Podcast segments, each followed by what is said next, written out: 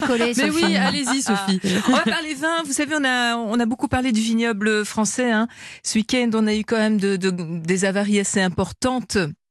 Euh, notamment dans le Rhône, dans le Beaujolais. Euh, bon, pour le Beaujolais, il y aura quand même des pertes au niveau de la production. Des viticulteurs qui ont vécu vraiment une, une journée euh, noire, euh, véritablement.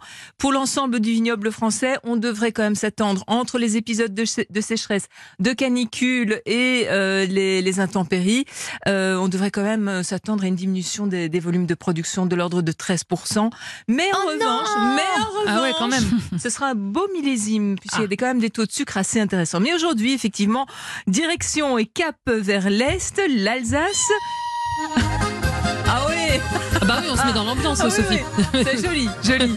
On en parle de ce vignoble alsacien avec un grand spécialiste, Patrick Botcher. Bonjour Patrick.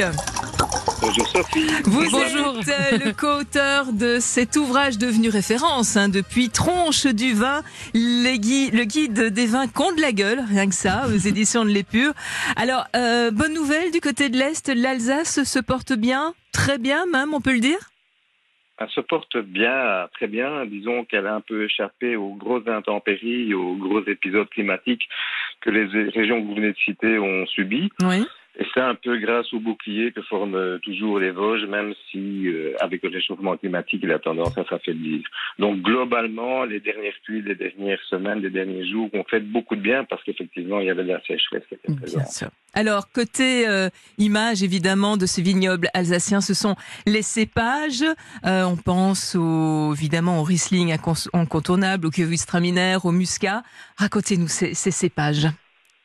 Alors évidemment, il y a le cépage roi qui est le Riesling, qui Ouais. est un cépage très acide qui a en fait euh, une durée de vie qui est bien supérieure souvent à des grands vins rouges et qui Bien donc sûr. reste quand même le euh, cépage emblématique des, des grands crus alsaciens. Mhm.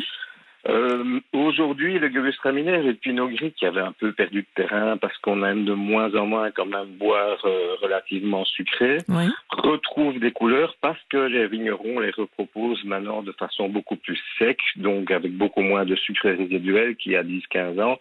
Et du coup, ben, ça redonne un intérêt à, à tous ces, ces cépages sur les grands crus. Il Mhm. y a quand même quelque chose de notable et qui est très important, c'est que de plus en plus de vignerons reviennent à la complantation ou bien aux assemblages. Alors, en vitesse, la Oui, complantation, on plante différents cépages. mélanger- Oui, c'est mélanger des cépages sur les parcelles et les vendanger en même temps, tandis qu'un assemblage, on va récolter les différents cépages euh, séparément et on va les assembler au fur et à mesure du temps ou bien après l'élevage classique d'un an ou deux ans en cave.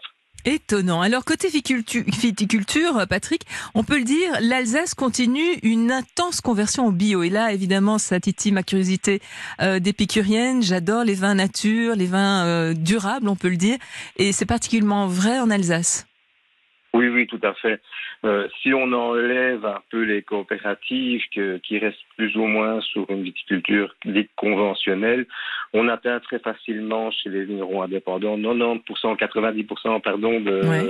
De viticulteurs qui sont minimum en bio Pas mal. en biodynamie ensuite et aussi qui pratiquent des vinifications naturelles. Alors pas toujours à 100%, mais de plus en plus de, de ces vignerons en bio et en bi- biodynamie ont un focus vers la vinification naturelle qui utilise le moins de sulfite possible Ah, et c'est surtout Quelle bonne on n'utilise pas les autres intrants. Ouais, Donc c'est super, hein, quelque chose qui fait de- du mieux au cœur. Oui, parce qu'il faut le savoir, il y a encore un gros, gros travail en matière de la viticulture. C'est quand même euh, le, le pan de l'agriculture, on peut le dire, qui est le plus impact- impactant en termes d'intrants chimiques. Donc l'Alsace, pour le coup, se démarque formidablement bien. Voilà, déguster ces Riesling, oui. ces Gewürztraminer, ces magnifiques Muscats, ces Pinots euh, qui aujourd'hui sont beaucoup mieux dosés. C'est que du bonheur. Patrick Botcher, on vous retrouve dans Tronche du vin, les guides des vins contre la gueule, aux éditions de l'Épure. Grand merci Patrick. Et on attend vos bouteilles. et santé bonheur.